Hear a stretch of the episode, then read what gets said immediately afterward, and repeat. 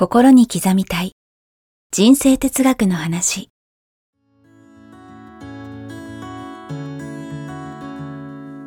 学校に行けない子どもたちからオリンピック選手をはじめとするアスリート企業経営者マネージャー新入社員。メンタルサポーターとして20年間にわたり講演研修を行ってきた成田義則が今と未来を変える人生哲学の話をお届けします。視聴者リスナーからの人生相談にもお答えします。こんにちは早川由美です。こんにちは成田義則です。心に刻みたい人生哲学の話今日もやってまいりました。成田さんよろしくお願いします。よろしくお願いします。さあね今年夏が本当に あの暑いのはいつもですけど長かったですね。長かったですね。本当暑かったですね本当に。ようやく涼しくなってね。やっと。はい。もうセミが鳴らないことをねね。鳴かないことを祈っていますが。はい。はい。そんなねちょっと幸せを感じる今日この頃なんですが幸せといえばはい。ちょっと無理くり感ありますが、はい、今日成田さん今日これを話したいということでですね、はい。あの成田さんからもう決めていただいてるんですが今日はどんなお話をしていただけるんでしょうか？最速ではい。幸せになる4つのステップもう本のタイトルみたいですね。はい最速ですか？そして4ステップだから具体的。みんなね幸せになりたいってね、はい思ってる人ほとんどだと思うんですよですね。でもなかなか、はい。じゃあ今幸せな人って言ってもねなかなか手が上がらないじゃないですかはい。で、それにはね、あれが足りない、これが足りないうんっていろいろあると思うんですよね。はいじゃあ、それをどうやってう、ん。より幸せに生きれるかっていう。はい。はい。はいで、。幸せな人たちが、いつもどういうことを考えて、うん何をしてるかっていうのを、ちょっと分析をして、おー4つのステップにまとめたわけですね。もう本当永久保存版だと思うんですけども。はい。じゃあ4ステップということで、まずファーストステップですね何ですかね、これは。まずはですね、はいなるべく早く本当に幸せになりたいはい。ので、なりたいですね。それには引き寄せの法則をね、はい。最大に活用したいんですよ。皆さん引き寄せの法則っていうと、はい。強く願えば叶うっはい。て思ってません？そうですね。大体強く願えば叶うって思ってる人が多いんで、はいただしそこに落とし穴があって。最初にはい。不平不満で始まっちゃうと、うんいくら良くなりたいって願っても不平不満が根本にあると、引き寄せるものはプラスですか？マイナスですか？マイナスでしょうね。出発点が不平不満なんで、はいお金がない。だからもっとお金持ちになりたい。うんうん。もう不平不満からスタートじゃないですか。そうか、大金持ちになりたいだけだとなんかポジティブな感じしますけど、うんその元がね、元がもう。不平不満だと、これね、マイナスの、いわゆる引き寄せそこはごまかかせないってことですね。そんなに大金持ちになりたいっても、そこの根本にあるマインドがネガティブだと、そっちに引き寄せちゃう。と。そうなんです。はいそれがすごい大事なんですよ。なので、はいまずファーストステップとしては、はい。今あるものに感謝する。感謝からスタートすると、はい。すべてがすごくプラスに回ってくれるんですよ。もしね、不平不満からスタートして、はい例えばお金持ちになったとしましょう。うん何クソパワーでね。なったとしても、不平不満からスタートしてると、うんやっぱ満足しない、感謝がないから。もっと、これも足りない、やっぱりあれも足りない足りないとこが気になる。再現がない。はいはい。フォーカスが感謝じゃなくて、足りないところばっかりフォーカスしてるんで、常に足りないんですよ。そうすると、これまたすごい苦しい人生になっちゃう。なので、まずは、今あるものに感謝する。やっぱり今あるものに感謝しなさいってことはよくそのそこの部分だけでは僕もよく聞きますし、はいあれですけどととはいえ、はい本当に一番どん底みたいな状況の時って例えば仕事もない家族もいない、うん。えーお金もない、うんもう明日住むとこないぐらいのうん。状況だと成田さんそうはいいけどもそれ無理だろみたいに思っちゃった人にどう そう思いますよねはい思。っちゃいますけど思っちゃいますよねはいそ。れでもできるもちろんもちろん。はいっていうのは、生きてますよね。ああそうで、しかも、はい。ご飯だって、うん。炊き出しもあれば、もしかして友達に頼んで、はい。ごめん、今晩ね、うん。ご飯食べれないんでうん、一、日だけ食べさせてって、うん。一人一人回ったらとりあえず、うん。週に一回、7人いればね、うん。週に一回食べれる。はい。一日一食でも人間死にませんのでね、うん。できる男は一日一食っていう本がありますけど、僕も一食で1年ぐらい過ごしました。やりました？はい。できる男かわかんない ね、タモリさんとかたけしさんとはか、ガクトさんとはかい、まあいろんな方がね、はい。一日一食って人もあいるみたいですね。ですよね。は。で、人間ってやっぱりね、食べ過ぎなんで、一日一食でも全然大丈夫ですから、はい。友達7人以上いればう、ん。なんとかなりません？確かに。じゃあ泊まるところはあったら、これもね、うん。工夫すればはい。あるので、はい。じゃあ何をやってほしいかって言ったらば、ノートへね、うん紙はどっかにあると思うんで、はいはいはい。なかったら広告もらって、うん。その裏に、うん。えー書いてもいいと思うんですが、はいはい。もう感謝すべきことを毎日書き出すんです。今日感謝すべきこと、今日生きてると、うん。今日ご飯食べれたとか、うん。何でもいいんですよ。目が見えてる、足で歩けてるとかね、うん。耳が聞こえてる、ううんわ、俺5体満足だとかね、うん。何でもいいんです。感謝すべきことを常にフォーカスするんですよ。はい。そっからスタートですね。今ですよね。そう。今あるものことがいいかもしれない。今あるもの。本当にないものばっかりにフォーカスすると、もう苦しくて苦しくてしょうがない。どうにもならないですよ。うんだってすぐ埋まらないから。そうですね。で、今は日本ってすごいセーフティーネットがね、ちゃんとしてますからいろいろ言われてましてね。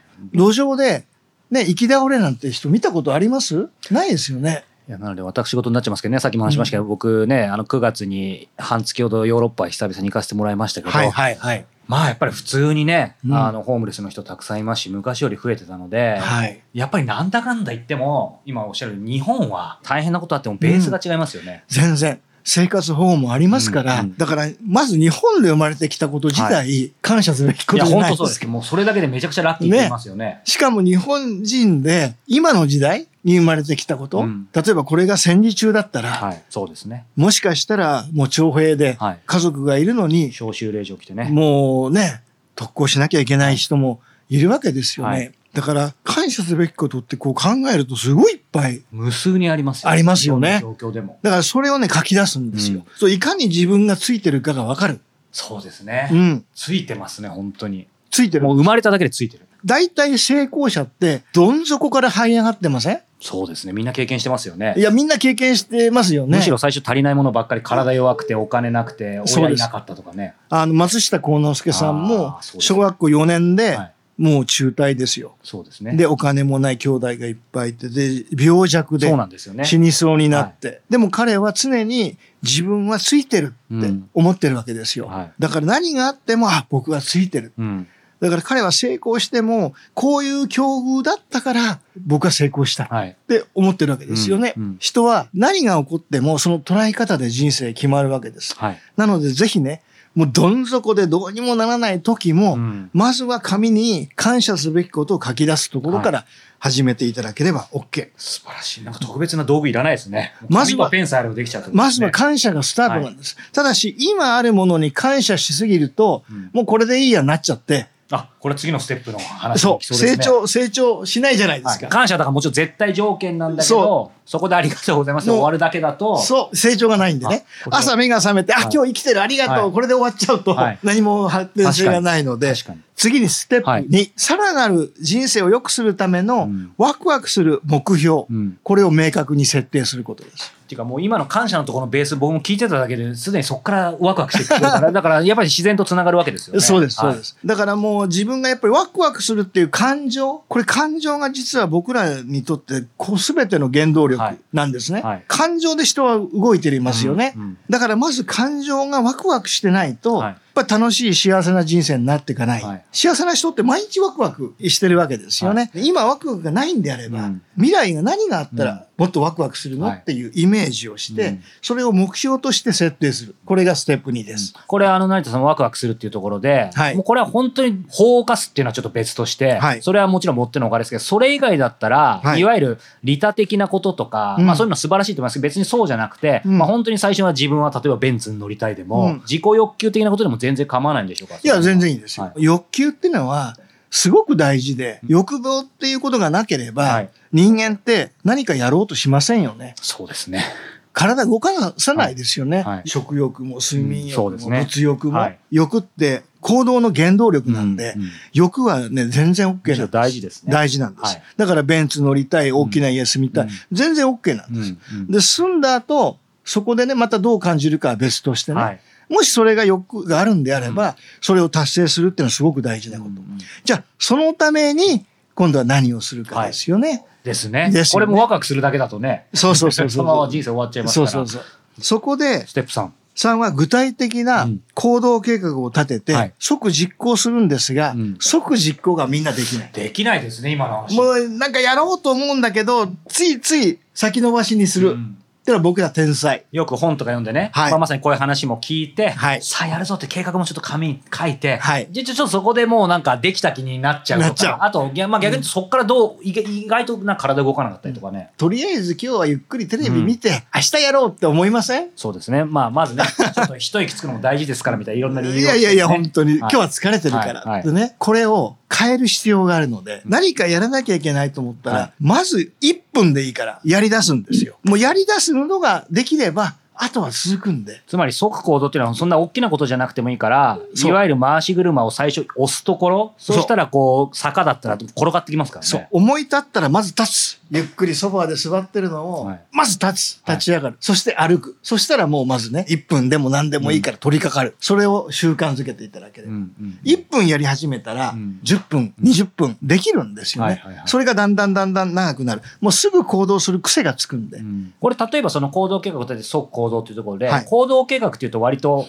大きなところからあると思うんですよ。はい。例えばさっきの大きな家に住みたいんだったら何年後にどうこうとか、まあ、いろんな計画の立て方あると思うんですけど、その時に、じゃあうん即行動って今度すごい細分化されてるじゃないですか。はい。だからそれは慣れてる人であれば、うん。その大きな計画をこう細切れにしてた時のこの一番ちっちゃい部分からやればいいなってわかると思うんですけど、経験がなかったり、うん。あまりに抽象的だったらわからない可能性もあるじゃないですか。はいはいその場合でもできることってあるんですよね。行動を立てる段階で、うん要は即行動をするところまでうん計画を立てないと即行動できませんよね。だからややっぱりそれは、それが本当に正しいかとか、その辺は別にそんなに考えなくてもいいので、考えなくていいんで自分で仮説でいいんで作っていくことですよね。あの、僕はいつもよく自分でも考えるんですが、はい何か企画するときに、例えばそれをね、企画書を作ります。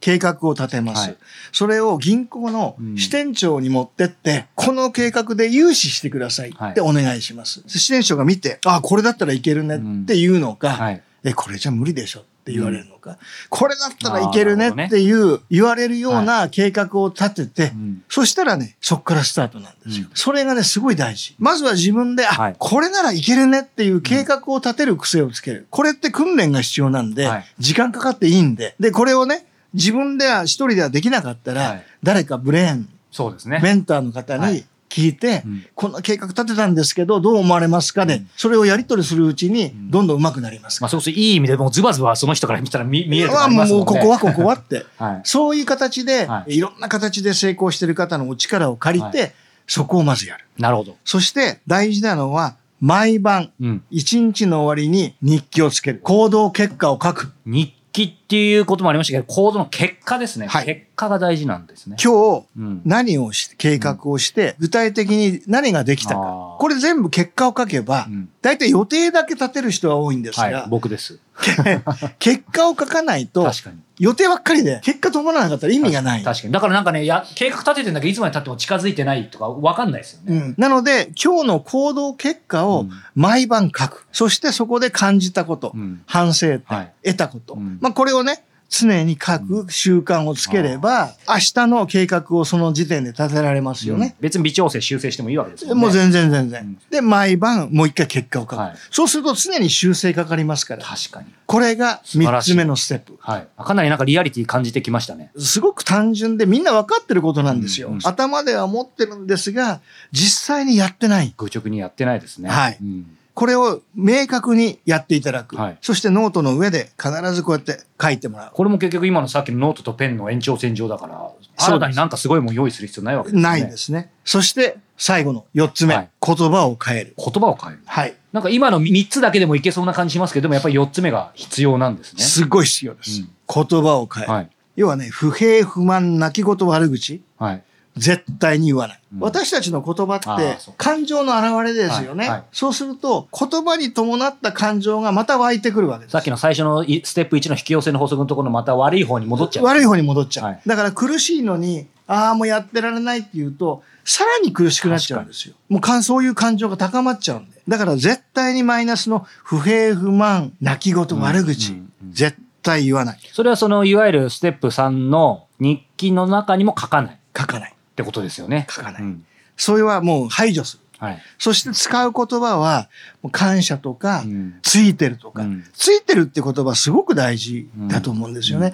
ああ、俺はついてるわ、ありがたいわってね。うんもうついてる感謝ありがとう。まあこういう言葉で常に自分の口からだ、だから独り言が実はすごい大事なんですよ。独り言って油断しますからね。独り言がね、人生を決めるとまで言われてる。何気なくね、ああ、なんかやってらんないなとか疲れたなとかもういいねえなやとか、どうせ無理だよとかってもし言っちゃったら、はい。私たちの今生きるこの三次元の世界って、うん。この地球はですね、あくまでも言った言葉がオーダーになっちゃ言ってましたね。う。うわつまんねえ、やってらんねえって言うと、つまんない、やってられない未来がうん。やってくるようにオーダーしてるのと同じなんで。うん。これもう最悪のマイナスのスパイラル。だから言葉うをん変えるっていうことはすごい大事。で言葉は言霊って言いますよね。で、そのついてるっていうのを言うと、やっぱり最初はそうは言っても、いろいろああった日にね、うん行動記録した時に、そうだ、成田さんがついてる。いや、ででもって一緒になるかもしれないけど、うんでもそれがついてるで最初の感謝じゃないですけど、本当にその日のついてることにやっぱフォーカスするようになりますよね。なる。絶対なる。今日の行動結果を書くっていうね、うん。毎日つけましょうってありましたよね。はで、ここに今日ね、例えば感謝すべきこと、うんついてることですよね。あ、ついてると思ったことって、これも書き出すと、うんああ、いいですね。フォーカスがどんどんどんどはいんそっちになるんですよ。うんうんこれが大事ですね。うんうつで悩んでる人が、は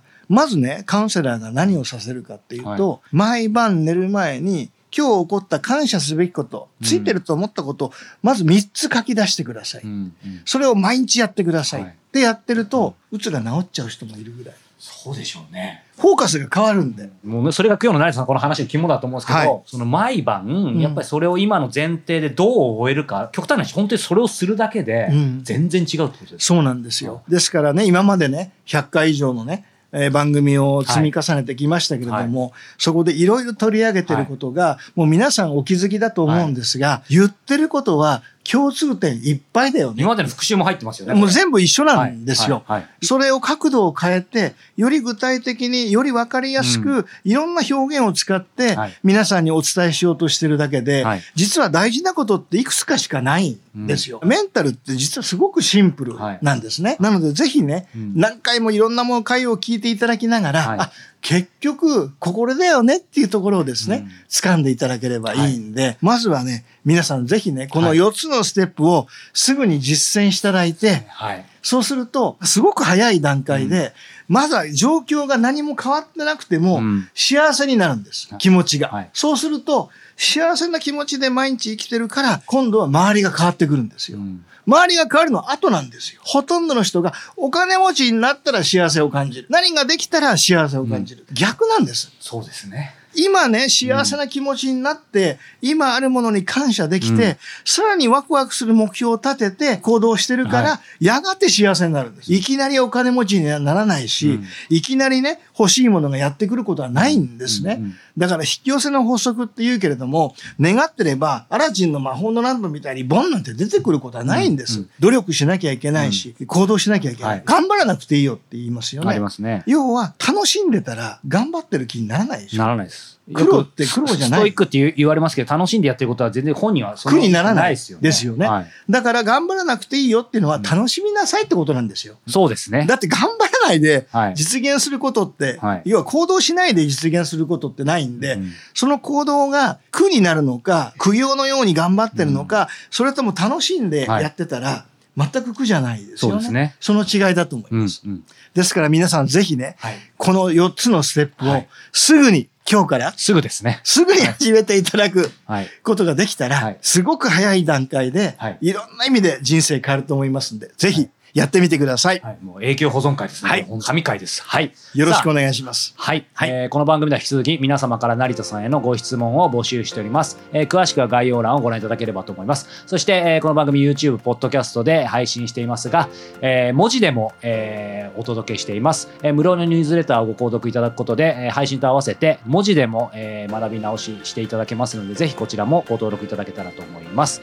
ということで、えー成田さん今日もありがとうございました。ありがとうございました。